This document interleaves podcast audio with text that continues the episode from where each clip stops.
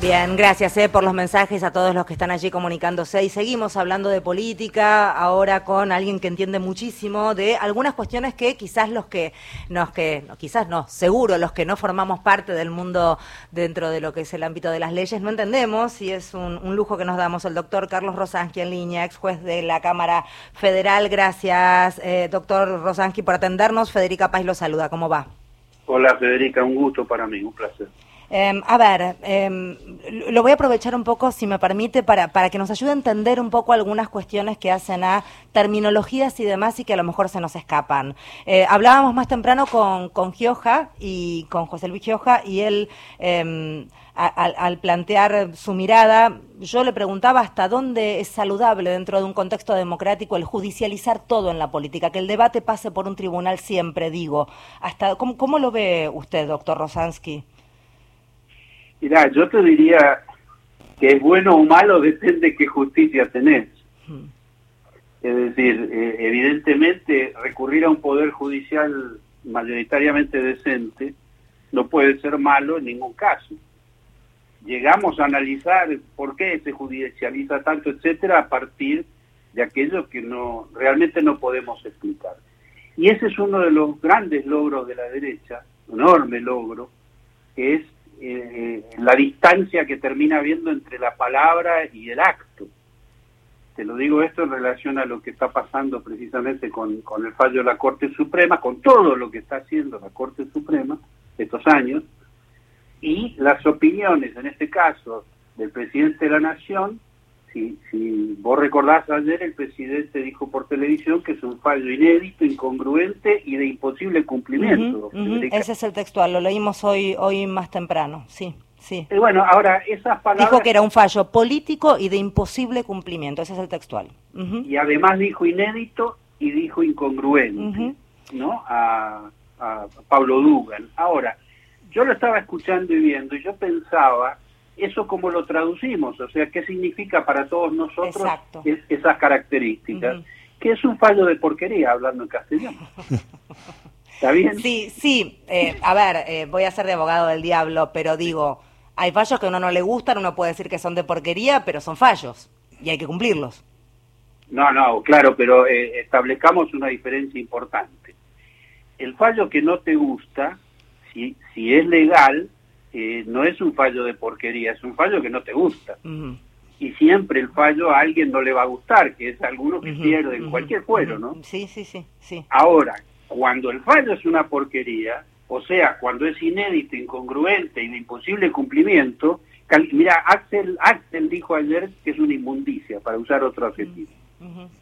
Entonces, la pregunta del millón es, ¿qué nos está pasando que un fallo de porquería no motiva lo que la propia Constitución dice. ¿Qué tenés que hacer con los jueces que dictan fallo de porquería? Echarlos, pedirle juicio político. Eh, Carlos, ¿cómo va Mario? Acá Mario Giorgi. Eh, separemos un poco. Está el fallo, eh, la dificultad del cumplimiento, pero ¿cuál es la cuestión de fondo sobre lo que la Corte no se expidió? No, claro, lo que pasa es que eh, la Corte no se expide sobre la cuestión de fondo, que es el fallo definitivo acerca de esa cautela de la, del planteo sobre qué porcentaje le corresponde o no a la ciudad. Ahí tenés que empezar a analizar, que llevaría mucho tiempo, cuál es el origen de este conflicto. El origen es nada menos que el traspaso de la policía. Y la policía había que haberla traspasado con un, una suma de dinero equivalente a a la necesidad que podía haber en su mantenimiento. Esto que se está haciendo no tiene absolutamente nada que ver, en volumen, con el gasto real de la policía de la ciudad.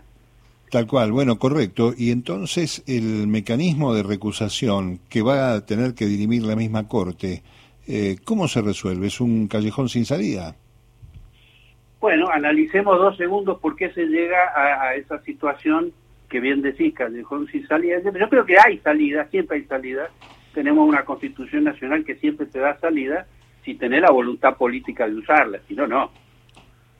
Entonces, ahora se está hablando de recusar a los jueces de la Corte cuando los jueces de la Corte hace años que vienen dictando medidas tremendas, tremendas, tienen denuncias concretas, lo hemos hablado con ustedes en la Cámara de Diputados, tienen varios pedidos de juicio político muy fundados, me consta porque he firmado dos de esos, y sin embargo no avanzaron. Entonces, hoy lo que se está buscando son soluciones absolutamente insuficientes, desde mi punto de vista, pero a problemas que no se enfocan como se deben enfocar.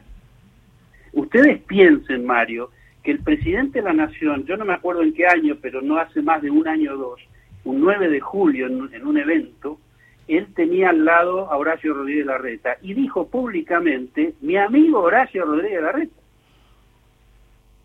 Sí. Eh, bueno, y tanto Federica como vos y yo sabemos perfectamente que Horacio Rodríguez Larreta no es amigo, es un enemigo.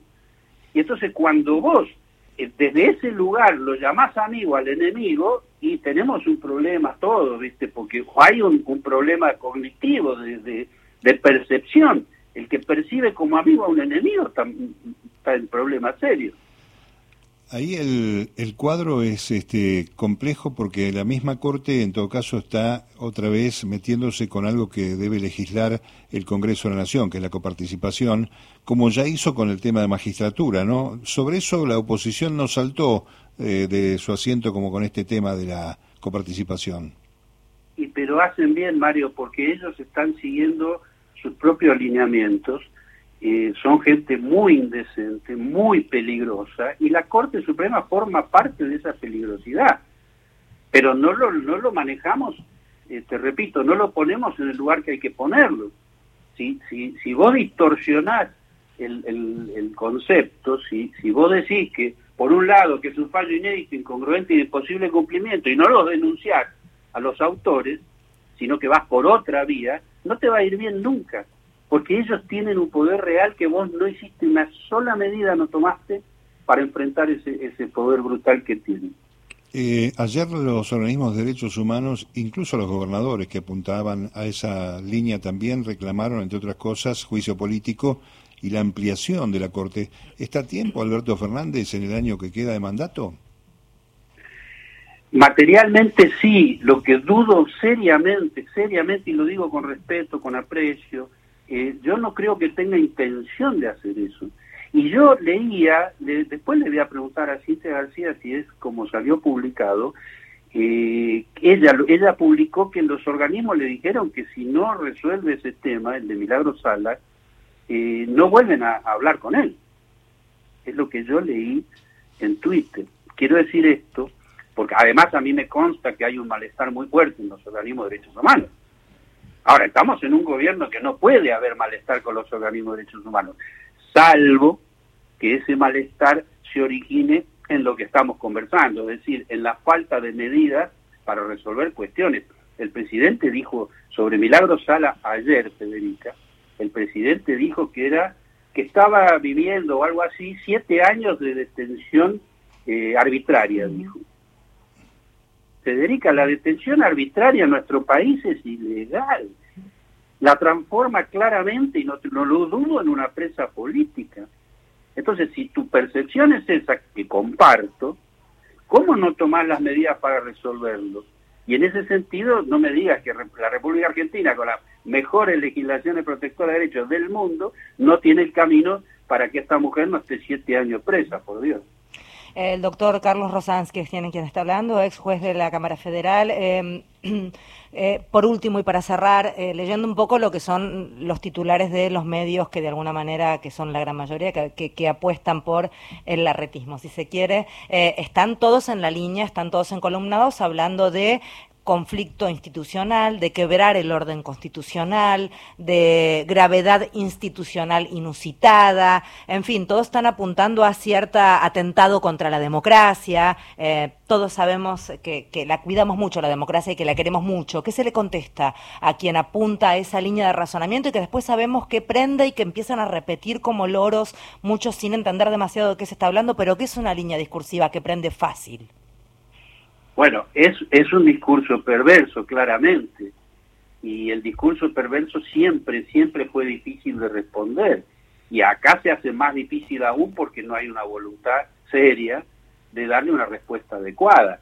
Si, si Milman puede andar por la calle tranquilo, Mauricio Macri por la calle tranquilo, Paula Oliveto, no sé, Graciela Ocaña, o sea, Patricia Borri, tenemos un grupo delictivo muy grande que no está siendo objeto de ningún tipo de respuesta. Entonces, mucho menos se le va a dar respuesta a ese discurso perverso al cual vos te referís.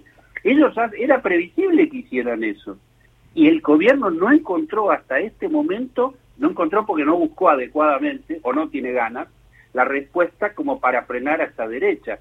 Y yo me canso de pensarlo todos los días, a veces lo digo, tampoco puede estar parecerse un, un tonto todos los días diciendo lo mismo. Eh, Carlos, gracias por hablar con nosotros. No, a vos, Federico, un abrazo. El doctor Carlos Rosansky es quien estaba hablando, ex juez de la Cámara Federal, contundente, con opinión muy clara.